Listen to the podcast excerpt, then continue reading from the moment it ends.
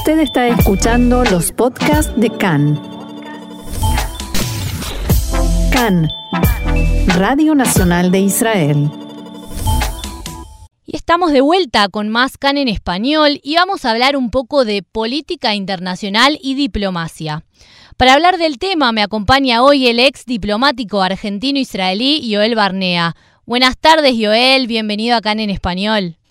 Buenas tardes, muchas gracias por eh, estar con ustedes y poder compartir algunas ideas, posiciones, impresiones. Perfecto. Entonces, arranquemos. Contame cómo es en líneas generales las relaciones internacionales de Israel hoy en día. Bueno, eh, para un país eh, joven, con una Mm. historia mm, antigua, pero para un país joven, eh, tenemos relaciones diplomáticas bastante amplias. Tenemos, nosotros tenemos más o menos eh, alrededor de 100 representaciones diplomáticas en el mundo. Mm. Tenemos relaciones con un número mayor de países que esos 100, porque algunas embajadas eh, se ocupan de un, de un cierto número de países, eh, como embajadores eh, no residentes. Mm. La en África yo- sucede eso mucho, ¿no? Exactamente, exactamente. En África un embajador a veces tiene cinco países, ah, digamos, sobre los cuales él se ocupa, es residente en uno y hace viajes eh, frecuentemente a tantos otros países.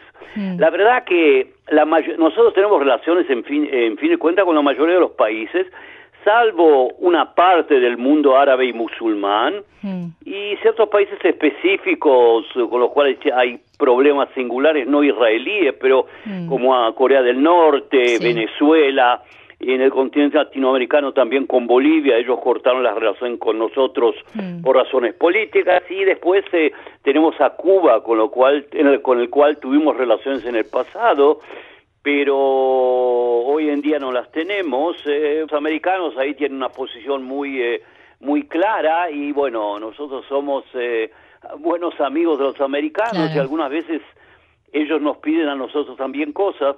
Por el momento con Cuba no hay relaciones, pero tuvimos representaciones ahí. Eh, Además, en el contexto del mundo árabe y musulmán, eh, eh, en esos últimos años Israel eh, constituyó relaciones diplomáticas con diversos países. Sí, en Eh, Emiratos Egip- Árabes.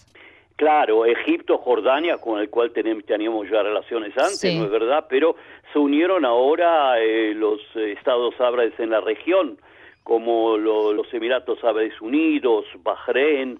Tenemos relaciones también con Mauritania en África, que es un país musulmán. Mm. Eh, idea del gobierno israelí, tanto este como los anteriores, es eh, ampliar esas relaciones con los países eh, árabes, eh, por ejemplo Arabia Saudita, eh, con el cual tuvimos eh, negociaciones hasta ahora, Sí. pero en estos momentos precisamente ellos reanudaron relaciones con Irán. Mm, claro. Y vamos, eso, vamos a ver cómo eso hace repercutir eh, sobre la continuación eh, de las negociaciones eh, con Arabia Saudita. Eh, lógicamente en el centro de nuestras relaciones están los Estados Unidos, con los cuales tenemos, yo diría, relaciones privilegiadas Sí. y recibimos de este país, amigo, un apoyo muy importante y cardinal y nuestras relaciones están eh, fundamentadas en eh, valores comunes, eh, entre los cuales la democracia Mm. eh, y eh, eh, eso, eso, el va- va- valor, esa relación privilegiada, privilegiada abarca también, por supuesto, a, a los dos partidos. Es, es más con entre entre países y pueblos. Claro. Entonces, eh, Más que partidario. exactamente, exactamente. En los últimos meses estuvieron también abriendo nuevas embajadas en Israel o están programadas para abrirse en los próximos meses. Recuerdo así entre algunas Papúa Nueva Guinea, Azerbaiyán, Sudán. ¿Qué representa para Israel la apertura de estas embajadas? Mira, eh, nosotros tenemos eh, con Papua Nueva, Nueva Guine- Guinea eh, relaciones de, de ya eh, de hace, hace muchísimos años. Mm. Nosotros tenemos una embajada eh, en eh, la capital de Papua, eh, Papua Nueva Guinea. Ellos no tenían eh, una embajada aquí, pero eh, últimamente han decidido de abrir una embajada. eh, en Jerusalén probablemente, así esperamos, eso es lo que mm. declararon. Eh, tenemos mucha actividad de cooperación internacional eh, con este país. Eh, ellos necesitan ayuda técnica en el ámbito de la salud, de la educación, de la agricultura. Mm. Israel apoya y, y manifiesta su apoyo y con diversos programas de ayuda internacional, concursos, con la llegada de representantes de ese país a Israel a diversos cursos y eh, eso es importante para ese país y eh, entonces eh, decidieron de abrir aquí también una, una embajada. Hmm. Papua Nueva Guinea representa también un cierto número de países que están en el Océano Pacífico y que nos apoyan de una manera inequívoca y clara en todos los votos de las Naciones Unidas. La verdad es que es un enigma un poco por qué ese voto, son países pequeños, pero ellos decidieron de unirse a Israel en, lo que concierne los votos en las organizaciones internacionales y bueno, nosotros también eh, intentamos eh, de nuestra parte de eh, darles a, todos esos países una ayuda en, temas de desenvolvimiento, desarrollo, mm. eh, en los cuales Israel eh, tiene especializaciones importantes y de esta manera estamos otorgando uno al otro lo que las necesidades, nosotros votos en las Naciones Unidas, es verdad que no nos ayuda mucho eso porque eh, son, no sé, una decena de votos que tenemos que apoyan a Israel o mm. las decisiones eh, de Israel o eh, se abstienen de apoyar decisiones contra Israel, pero frente a nosotros, a veces en las Naciones Unidas hay un número muy grande de países que votan contra nosotros eh, de una manera automática. Hmm. Claro, todo voto suma. sí, pero es importante en sí mismo de tener esos votos. Eh, Azerbaiyán es un país eh, interesante para nosotros también porque es un país chiita. Hmm. En, en, este ámbito musulmán donde hay digamos dos corrientes chiita y sunita eh, ellos son chiitas igualmente igual que eh, Irán es un país limítrofe con Irán y por eso para nosotros es importante y como tú lo has bien dicho, el ministro de Relaciones Exteriores de Azerbaiyán va a llegar a fines de mes Mm. para abrir una embajada en Tel Aviv. Sí. Eh, ellos eh, exportan energía, son muy ricos en energía y exportan energía y nosotros también eh, recibimos una parte importante de nuestras necesidades de Azerbaiyán. Este país estuvo involucrado en una guerra contra Armenia, Uh, y eh, necesitó de armas. Entonces, eh, aquí hay también un intercambio hmm. eh, interesante, pero son muy pocos los detalles de ambas actividades hmm. que nosotros que, que, que tenemos que tiene la, la digamos la, la, prensa o los medios de comunicación este en nuestros asuntos de armamento etcétera siempre hay mucha discreción de, de todos los lados. Claro, y con respecto a Sudán, porque acá sea algo casual porque, eh, porque estuvieron interrumpidas durante un tiempo las relaciones con Sudán. Es verdad. Eh, bueno, con Sudán hasta el año 2019 nosotros no teníamos ningún tipo de relación, pues puesto que Sudán eh, se unió a, digamos, a los países árabes que mm. boicoteaban Israel totalmente, no, no querían no aceptaban la, la existencia del Estado. Eh, en 2019, eh, el presidente Bashir, el presidente de Sudán, eh, fue alejado del poder. Él tuvo un, digamos, un, un régimen dictatorial y eh, Sudán, eh, como también tienen otros países, también otros países eh, árabes, por ejemplo, como Emiratos Árabes Unidos, Bahrein, mm. consideran que el camino para llegar a Washington pasa por Israel. Sí. por las relaciones privilegiadas que nosotros tenemos. Entonces, Sudán desde 2019 eh, tentó de encontrar eh, caminos para acercarse a Israel, eh, necesita como muchos otros países en, en desarrollo, eh, necesita apoyo internacional, asistencia técnica, también asistencia financiera y otra de los países occidentales, eh, y los Estados Unidos, si no quieren que Sudán sea un país bajo la influencia china, mm. entonces eh, por intermedio de nosotros, pero también de una manera directa, eh, apoyaron eh, este acercamiento entre los dos países. Sí. nuestro ministro de los Exteriores, precisamente ahora en febrero, eh, visitó Sudán hmm. y la idea es que eh, se pretende firmar un acuerdo de paz todavía este año y normalizar así las relaciones diplomáticas. Es eh, un logro suplementar en el ámbito de los países árabes hmm. y nosotros estamos muy interesados porque más países árabes tienen relaciones con Israel, es mucho más posible un acercamiento con otros países que aún no llegaron con nosotros a esa situación y eh, tentar de acercar también de esta manera la paz y la seguridad a nuestra región. Claro, y justamente recién mencionaste a Estados Unidos y el próximo año son las elecciones presidenciales y ya estamos viendo algunas internas de los partidos. ¿Cómo es el desarrollo de esta carrera presidencial y cómo puede afectar esto a Israel, justamente teniendo en cuenta esto que dijimos antes, que tenemos una relación privilegiada con Estados Unidos? Bueno, eh, eh, en general eh, yo creo que podemos definir que los judíos americanos principalmente están más cerca de los demócratas que de los republicanos. Mm. Pero eh, algunos gobiernos eh, nuestros de derecha, algunos líderes como Netanyahu, se entendieron siempre mejor con los republicanos desde el punto de vista de sus posiciones. Son posiciones más eh, similares, yo diría.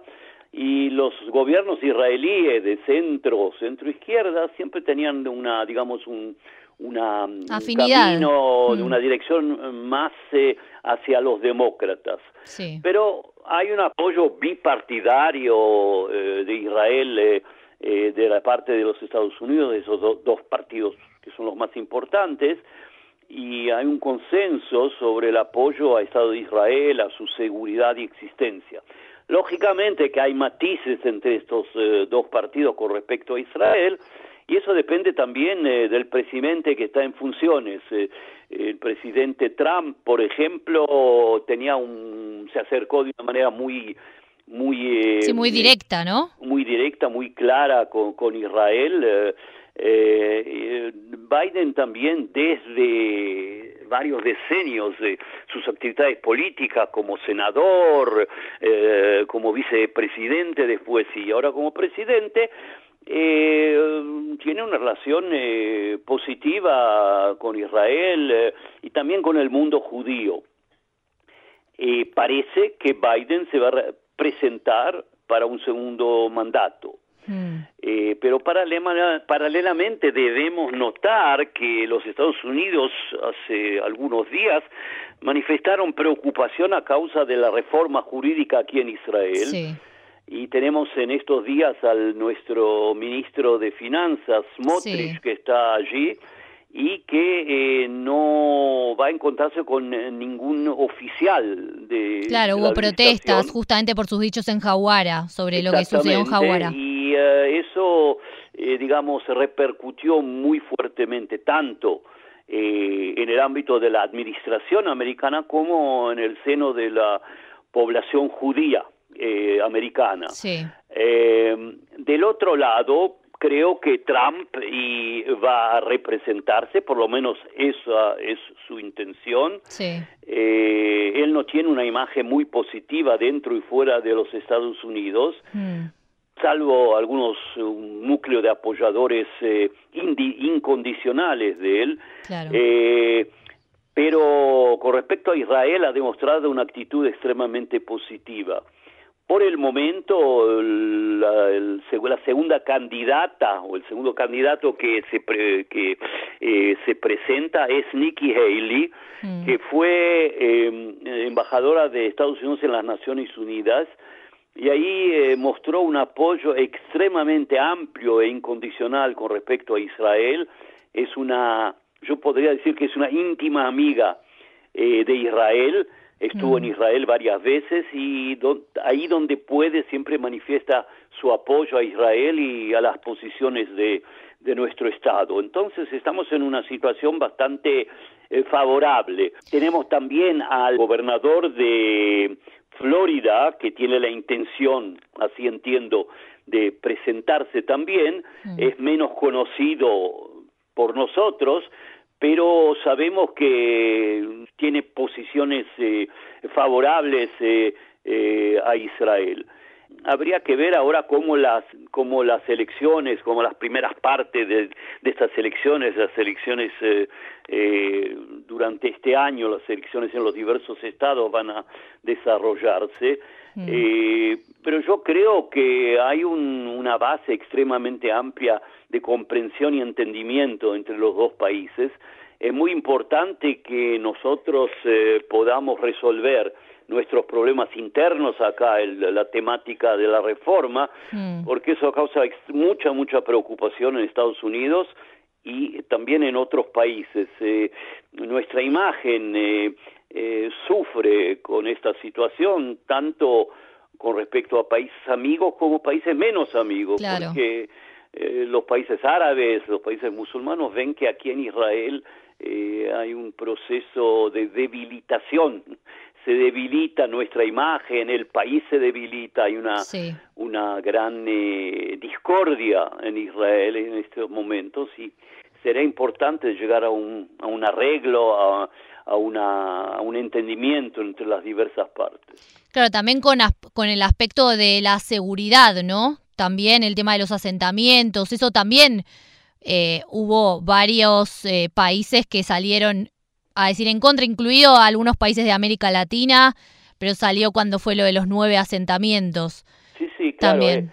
Eh, eh, este gobierno, el gobierno actual, tiene una política pro asentamientos, una política eh, que ve en, en Judá y Samaria un territorio que pertenece a Israel. Mm. en un cierto momento Netanyahu eh, declaró hace años, creo que era en 2019, que él es favorable a la política de dos estados para dos pueblos, hmm. pero eso, digamos, quedó atrás eh, y por el momento no hay negociaciones entre las partes en lo que concierne el conflicto, eh, no hay negociaciones y eh, la política del actual gobierno eh, encuentra posición en, los Estados Unidos también, sin duda, en la mm. administración demócrata de los Estados Unidos. Eh, y es un tema en el cual desde siempre hubo malos entendidos o discordia, un cierto nivel de discordia y bueno, no hay una, digamos, una posición conjunta eh, absolutamente idéntica entre los dos países. Hmm. Este es un tema donde no hay un entendimiento total entre los países, pero eh, eh, frecuentemente Israel accede a diversos pedidos americanos de restringir los asentamientos o nuevos asentamientos o de no ampliar ciertos asentamientos ya existentes eh, los Estados Unidos eh, y los países europeos también tienen una política de que tiene que ver eh, mucho con los derechos humanos, etcétera, y ellos quieren proteger eh, también a los palestinos, sin duda alguna, que merecen tener también sus derechos humanos. Hmm. es un tema donde con gobiernos que son más de derecha, lo, las discordias o la falta de, de, acuerdo entre Estados Unidos e Israel es mayor mm. y con los, con, los gobiernos que tuvimos aquí que son más de centro izquierda eh, hubo una comprensión mayor en este tema, más grande en este tema. Claro. Quiero llevarte un poquito al rol de Israel como mediador. A poco más de un año de la guerra entre Rusia y Ucrania, Zelensky ha pedido varias veces al canciller Eli Cohen ayuda militar, pero Israel dice que manda ayuda no militar. ¿Cómo es, ¿Cómo es el rol de Israel? Mira, eh, eh, Estados, eh, Israel siempre mantuvo relaciones relaciones buenas con la ex Unión Soviética con respecto a Rusia después. ¿Por qué? Porque hay una influencia muy grande de, de Rusia en Siria. Claro. Y nosotros queremos tener una libertad de acción en lo que tiene que ver Siria, en nuestras actividades en Siria, en nuestras actividades, eh, digamos, contra el expansionismo del, régimen iraní. Entonces eh, es importante para nosotros mantener una relación conveniente, cordial, eh, válida, positiva con Rusia. Además, tenemos un número bastante grande todavía de judíos que viven en Rusia y eso también es siempre muy importante de poder tentar de ayudar a aquellos que están ahí todavía mm. eh, para mejorar su situación, sus derechos, la libertad de, libertad de, acción de ellos, etcétera. Entonces, ese es un lado de la película. Mm. Por otro lado, nosotros somos muy solidarios con Ucrania, mm. porque la verdad sea dicha, Ucrania fue atacada por Rusia por razones territoriales y del punto de vista humano y del punto de vista eh, digamos, de la ley internacional, nosotros pensamos que eso fue un ataque sin eh, provocación ninguna del lado de, ucraniano. de, Ucrania. Eh, el hecho que, y, por eso, como tú vienes de decirlo, Israel no quiere se involucrar en el aspecto militar, que es mm. decir, con las con armas, por ejemplo, porque piensa que eso podría complicarnos a nosotros las cosas eh, y deja eso en, manos de los Estados Unidos y los países europeos que tienen capacidades eh, también eh, muy importantes en ese ámbito. Claro, y además teniendo en cuenta que desde hace semanas tenemos los ojos puestos en Irán, justamente que lo mencionaste, y la carrera atómica, el uranio enriquecido al 84%, Israel queriendo crear un bloque entre con Europa y Estados Unidos para impedir que esto avance. Claro. ¿Cómo, cómo vemos esta situación? ¿Qué tan preocupante es? Eh, bueno, eh, la verdad es que en lo que concierne Irán, eh, en estos últimos tiempos no, no hay un éxito muy grande eh, de las iniciativas que son tomadas tanto por los Estados Unidos como también por Israel. Eh, una de las pruebas es que eh, Arabia Saudita eh, reanudó sus relaciones diplomáticas ahora con Irán. Mm. Y eso es un tema que puede preocuparnos, especialmente que nosotros también estamos en un proceso de negociación con, con Arabia Saudita. Mm. Eh, em, se, ha, eh, se ha, sido más difícil, más y más difícil de poder eh, reforzar esa alianza internacional contra Irán.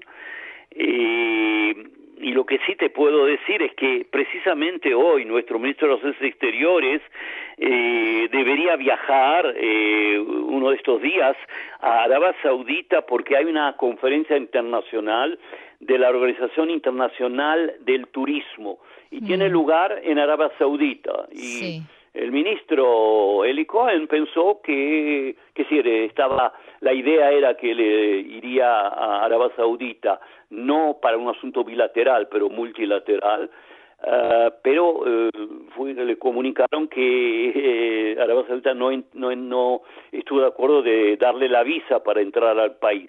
Entonces parece que no va a poder participar y eso no es un signo positivo porque eh, bajo ese pretexto de esta eh, conferencia internacional se podrían acercar eh, eh, puntos de vista, encuentros, etcétera. Pero parece que no va a tener lugar.